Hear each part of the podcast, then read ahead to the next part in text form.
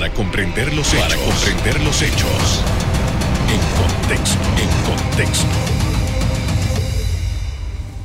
Buenas noches, sean todos bienvenidos. Buenas noches, y ahora sean todos bienvenidos. Y ahora para comprender las, ponemos en contexto. en los próximos minutos hablaremos los de los minutos de Panamá para salir de, Panamá para salir de la lista Pasan los años y Panamá Pasan no logra una salida definitiva una salida de las diferentes listas de organismos, de la cuestión del país en temas altamente país como el lavado de dinero y la defraudación fiscal.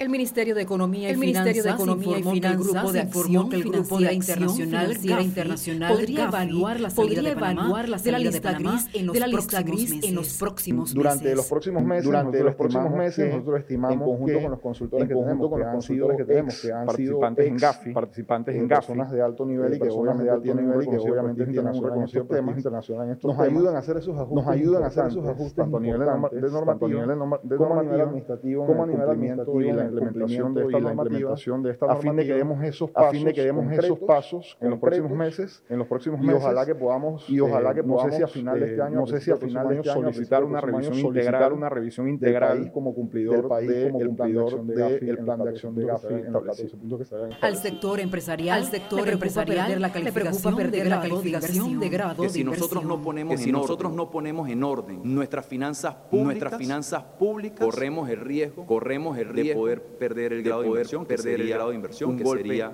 un golpe para la recuperación económica. Para la recuperación Panamá cuenta económica. con 15 cuenta con recomendaciones puntos, del GAFI, recomendaciones de los cuales algunos, de parcialmente están cumplidos, y otros cumplidos, y otros están cumplidos. Durante el año 2019, durante el año 2019 el país había cumplido país con el 87% de los requerimientos. De. En la revisión de junio, en la revisión de junio, Panamá reingresó a una lista de los temas esta vez los temas son de supervisión de sujetos no obligados, capacidad para investigar el lavado de a delitos entre fiscales, otros. entre otros.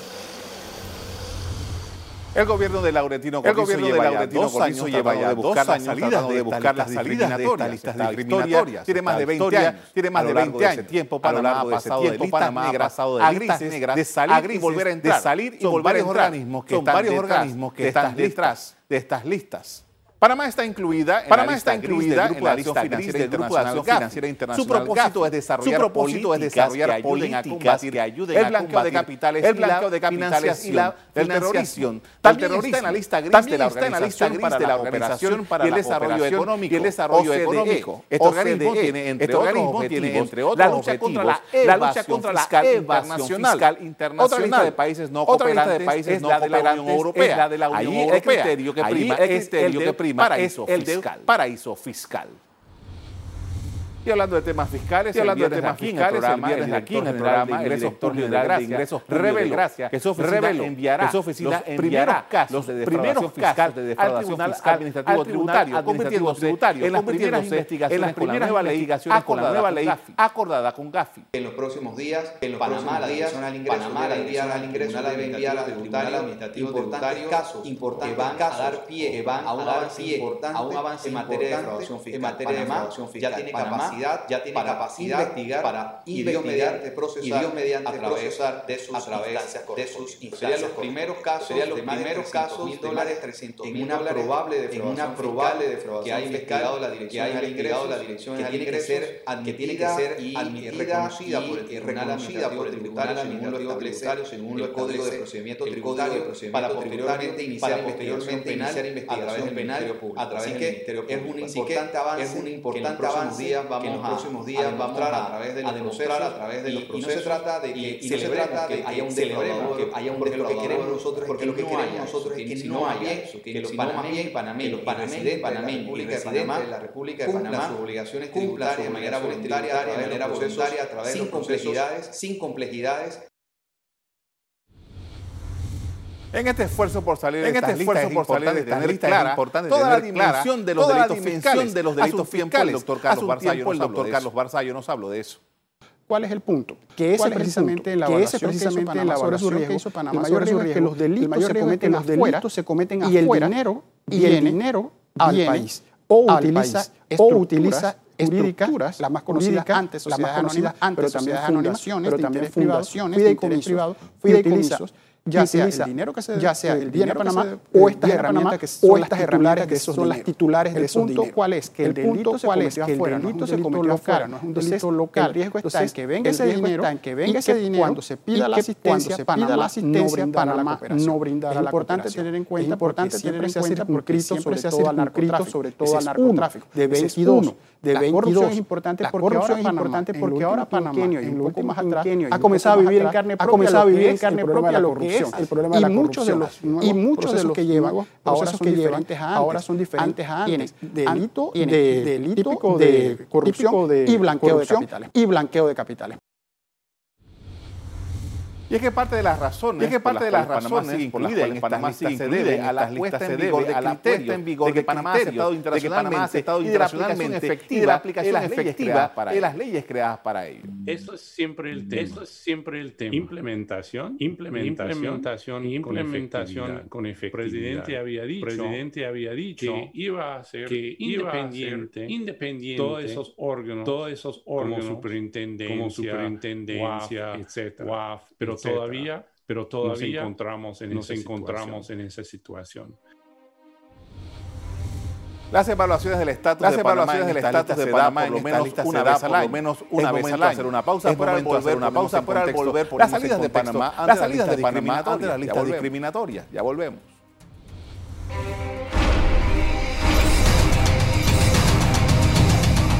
Estamos de regreso para hablar de Panamá en las listas grises. Conversamos con el asesor financiero Julio Aguirre. Buenas noches.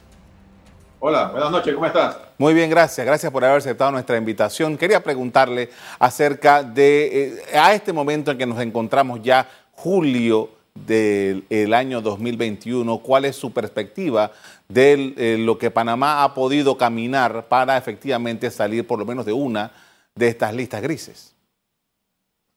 Bueno, mira, eh, lamentablemente el año 2020 atrasó todo lo que respondía a ser el plan acordado con el GAFI en junio del 2019.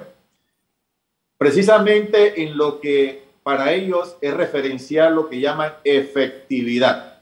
Y ahí es donde tenemos ciertamente los problemas para poder demostrar que tenemos la capacidad para poder tener mecanismos de prevención adecuados. Entonces yo dificulto que para lo que resta del año tengamos esa condición de fortaleza para poder demostrar efectividad en aquellos sectores no financieros sobre todo. Porque recuerda que la, la parte del sector no financiero es el que más se manifiesta como eh, aquel sector que todavía re- requiere tener mayores circunstancias de eh, fortaleza en sus medidas preventivas.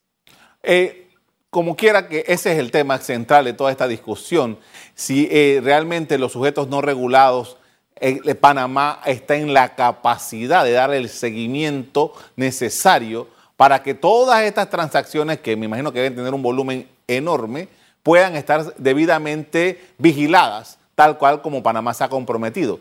¿Qué es lo que ha sucedido de acuerdo con su punto de vista? Bueno, mira, por el lado de lo que representa establecer claridades en la ejecución, creo que el, el tema de que hay bastantes sectores con una diversidad de características es lo que ha no permitido la adecuación clara de qué es lo que se requiere. Porque como bien mencionas, hay un sinnúmero de datos y manejos operativos que requieren tener seguimiento dentro de la vestimenta de esto de prevención. Pero no existe como lineamientos específicos que permitan demostrar a las autoridades de afuera o los organismos de afuera que efectivamente hay eso. Entonces, esa diversidad de grupos en el no financiero que suman mucho, inclusive le genera un problema al supervisor de ese sector. Porque comparativamente tú ves la Banco, la de Mercado de Valores y PACOP y de Seguro y Reaseguro que tienen un grupo manejable, pero el de los no financieros es un grupo no manejable. Eso va a ser una dificultad en corto tiempo. Ahora, nosotros tenemos uh, una, una, ley, una ley que para los sujetos no, no financieros, que se creó, que se, incluso se, se, modificó un poco para darle esas herramientas pero al final como que no ha podido salir, no, tenemos, tenemos un bebé que no crece, eh, eh, para decirlo en un término simple. Sí, efectivamente, porque acuérdate que aquí necesita dinero. Si tú ves las, la superintendencia de banco cobra por lo que representa ser su esquema de supervisión y regulación, así como las otras eh, supervisoras. La que era no financiera está soportándose con lo que es el presupuesto del Ministerio de Economía y Finanzas. Esa no independencia que también se manifiesta desde hace tiempo que tenía que ser independiente, que no se ha logrado por temas que si bien es cierto, presupuesto tiene que estar marcado ahí como una, una de las razones por las cuales no ha sucedido, no, la no le permite tener esa fortaleza y esa dimensión de alcance. Eso, para los efectos, seguirá siendo un problema para lograr la efectividad, sumado a que se involucra un aspecto importante que son las, la creación y seguimiento de compañías, fundaciones y fideicomisos. Pero fíjate algo que es el detonante de, el, de lo que representa ser dificultad. Nos referimos a las offshore, constituidas en Panamá, pero que realizan operaciones afuera. Ahora imagínate para hacer seguimiento a lo local, cómo tú vas a hacer seguimiento a lo extranjero, conforme a que en la historia los extranjeros no han culminado el tema de registros contables y aspectos financieros que permite ese seguimiento. Ahora, estamos en un, en un, momento crítico. Yo leía hace un par de días, eh, una, hace más de un par de días, a la canciller hablando de que, eh, que la diplomacia estaba preparada para ah, poder eh, entrar a, negociar o a hablar con los, con los organismos internacionales. Pero, ¿cuál es su perspectiva? ¿Realmente con diplomacia lo vamos a lograr o tenemos que cumplir con estas cosas como las que estamos hablando, de que tengamos una intendencia, una superintendencia de sujetos no financieros que realmente pueda mostrar resultados de sus investigaciones, de su trabajo de observación de este tipo de operaciones. Bueno, yo le aplaudo a ella que lo mencione, a la ministra, porque eso es algo que sí tiene que hacerse con mucha fuerza, porque sí requiere el país mostrar un respeto. Porque si nos ponemos a comparar situaciones de Panamá con otros países, ¿por qué los otros países no están en la lista? Entonces, eso sí tiene que darse, pese a lo otro que te he comentado, que son debilidades estructurales, pero que son consecuencias, consecuentes a la nueva creación de una entidad y a su desarrollo orgánico, que tiene que necesitar un tiempo. Pero Panamá ya no debe, no debe permitir que constantemente nos estén eh, subiendo la vara y pidiendo más y pidiendo más.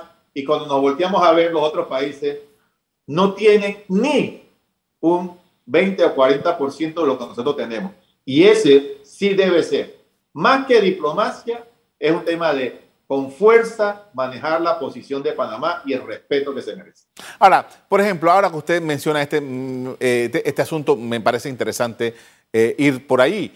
O sea, ¿qué registro tenemos, por ejemplo, nosotros aquí en Panamá, de que el cumplimiento de esto se da? O sea, ¿cuánto nosotros, si pudiéramos medir, cuánto cooperamos con, los organismos con los cuales nos comprometimos a cooperar. Es mucho, es poco, se entregó esta cantidad, esta cantidad no se entregó, se demoró mucho entregar en una determinada documentación. ¿Cómo se mide eso? Mira, de los últimos años, pudiésemos contar a partir del 2016 para acá, donde se le demostró contundentemente y eso nos hizo salir de la lista en febrero del de, 2016. Eh, Tú te percatas que el tema de leyes, adecuación de leyes, se ha hecho con la dinámica que corresponde y la lógica que corresponde al contexto río país. O sea, comparativamente tenemos muchas más leyes. Ahora tú ves que en abril las mismas leyes que se les entregó, ellos todavía nos piden más. Es lo que te digo es que siempre nos suben la vara. Las mismas leyes con modificaciones. ¿Hasta cuándo? O sea, cada vez que las leyes se se ponen sobre la mesa, se empiezan a desarrollar. Cuando ya vamos a demostrar efectividad, dice, ah, no, ahora te falta tal cosa. Eso tenemos que cortarlo. En tema de leyes, tenemos, una, hemos tenido un incremento de leyes adecuados a las circunstancias propias del país. El hecho de que los diferentes sujetos obligados no financieros se incorporen, si tú entras a zona libre, zona franca y tú hablas con ellos, te percatas que el lenguaje de ellos ya incorpora el tema de prevención. Con lo cual, si existe una eh, educación y un tema de aceptación de las personas en lo que representa que el país no sea utilizado por extranjeros delincuentes. Y si te pones a ver, que quiero enfatizar, enfatizar en esto, cada vez que nosotros sacamos estadística y se demuestra, se ve que las cosas suceden afuera.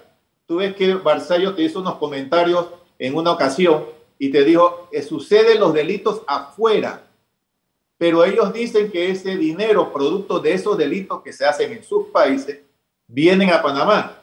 Pero si vienen a Panamá después de haber transcurrido por el sistema financiero internacional, ¿por qué nosotros tenemos que ser el último eslabón en el plato para decir, hey, tú eres culpable? Nosotros no somos culpables de lo que ellos no pueden controlar. ¿Por qué quieren que nosotros controlemos lo que ellos no pueden? Y eso, por, nuevamente reitero, esa es la presión que tiene que hacer el país en función de que tienen que respetar lo que estamos haciendo y vamos a jugar realmente un juego limpio y justo entre los diferentes países. Con esto vamos a hacer una primera pausa para comerciales. Al regreso seguimos hablando de este importante tema en el que Panamá se la juega a todas. Ya regresamos.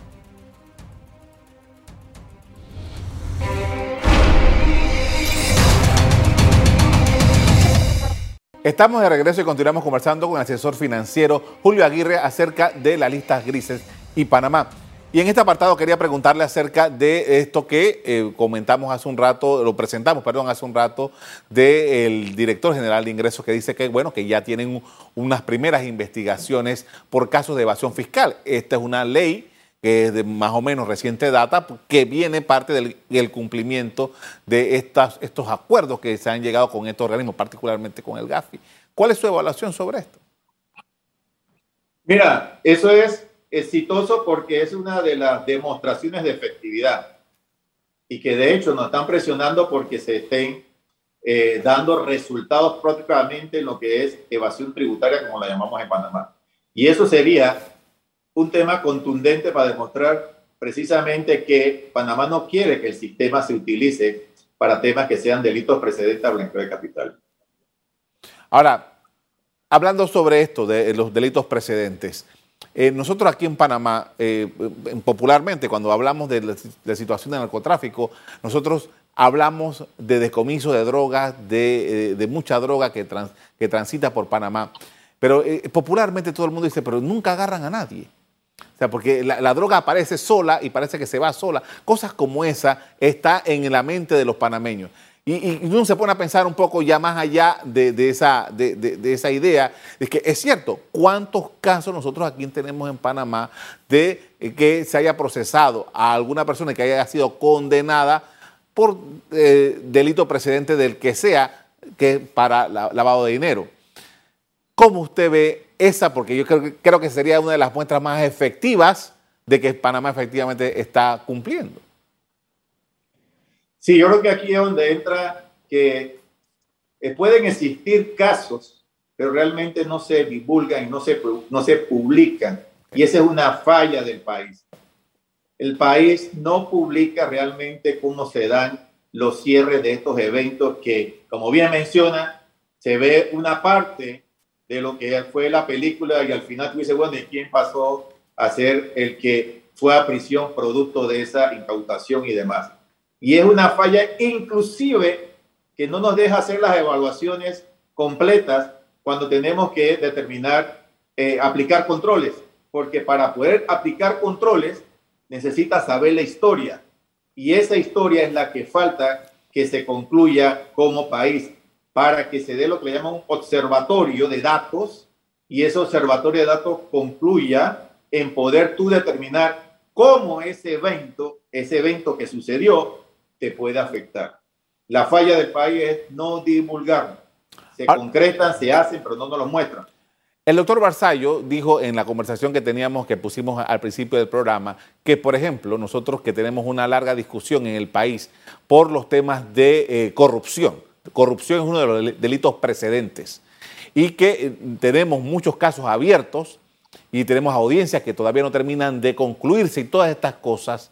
Eh, y la pregunta es, tomando en consideración que algunos de estos casos han tenido su origen en los Estados Unidos, que es uno de los países que está dentro de estos organismos internacionales, que Estados Unidos le presenta a Panamá evidencias de que ciudadanos panameños acometieron presuntamente actos de corrupción en determinadas eh, empresas o tal y cual, y que Panamá no está en capacidad de hacer, de juzgarlos y de llevarlos a los tribunales y de que se cumpla y que eventualmente un juez decida sobre el tema, está jugando en contra también para estas listas. Definitivamente, porque como bien menciona, la corrupción se, se ha puesto hoy día como uno de los delitos precedentes, al igual que la evasión tributaria o fiscal, como de gran importancia. De hecho, ¿te acuerdas cuando salió en el 2016 el mal llamado Panama Papers? Dentro de lo que se pudo distinguir como los delitos precedentes que reconocían dinero sucio y que se manejaban con estas compañías que tampoco estaban manejando esos fondos locales, sino fuera del país, estaba apareciendo el tema de corrupción. Quiere decir que si nosotros no concretamos como país realmente la parte de quién es el corrupto y quién es el corruptor para que se pueda establecer que tenemos una estructura de represión, y cuando digo represión es Ministerio Público y órgano judicial, adecuada, eso nos va a crear todo un vacío. ¿Por qué razón? El plan que nosotros acordemos tiene una condición lineal donde te dice que los sujetos obligados llegarán en un momento a hacer lo que le llaman reporte de operación sospechosa. Como bien mencionas, esos reportes también pueden generarse con unas instancias de cooperación internacional. Si eso llega, el que se activa ya deja de ser sujeto obligado y se convierte en un actor que es parte del plan llamado Ministerio Público y Obra Judicial. Si ellos se encuentran limitados falta de capacidad o lo que sea que no les permita concretar, Panamá le va a costar mucho salir de la lista porque esas son una variable de importancia. ¿A quién estás metiendo a prisión frente a que existen hechos reales, contundentes, y tú no muestras nada?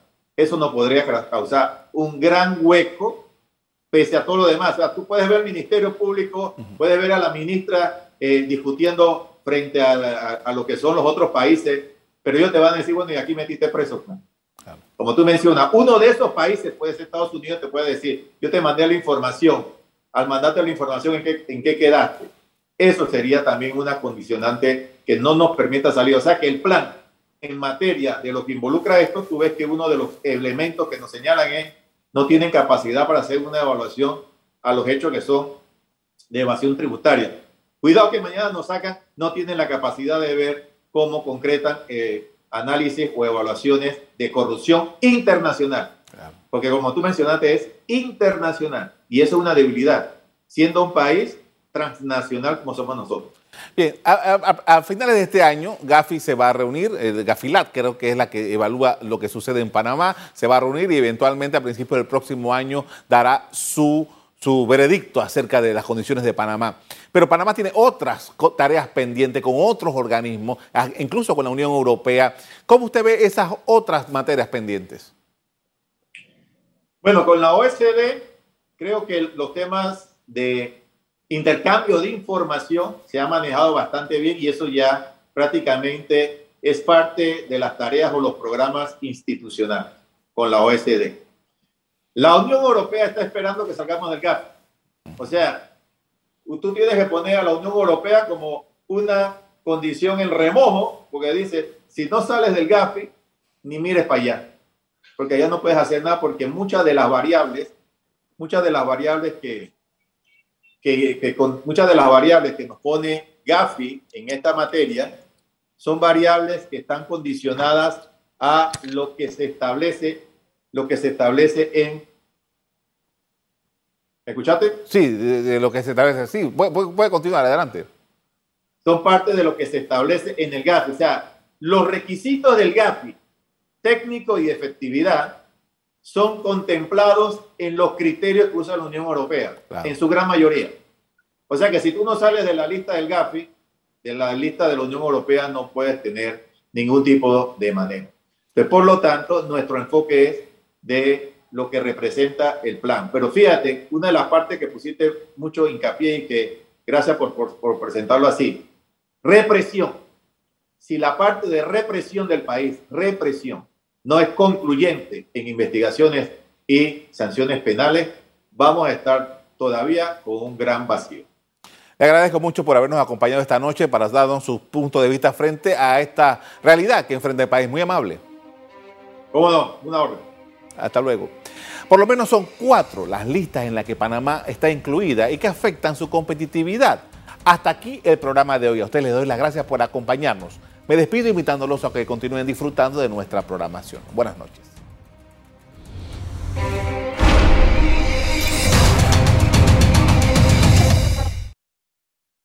Revive este programa entrando al canal 1 de BOD de Tigo.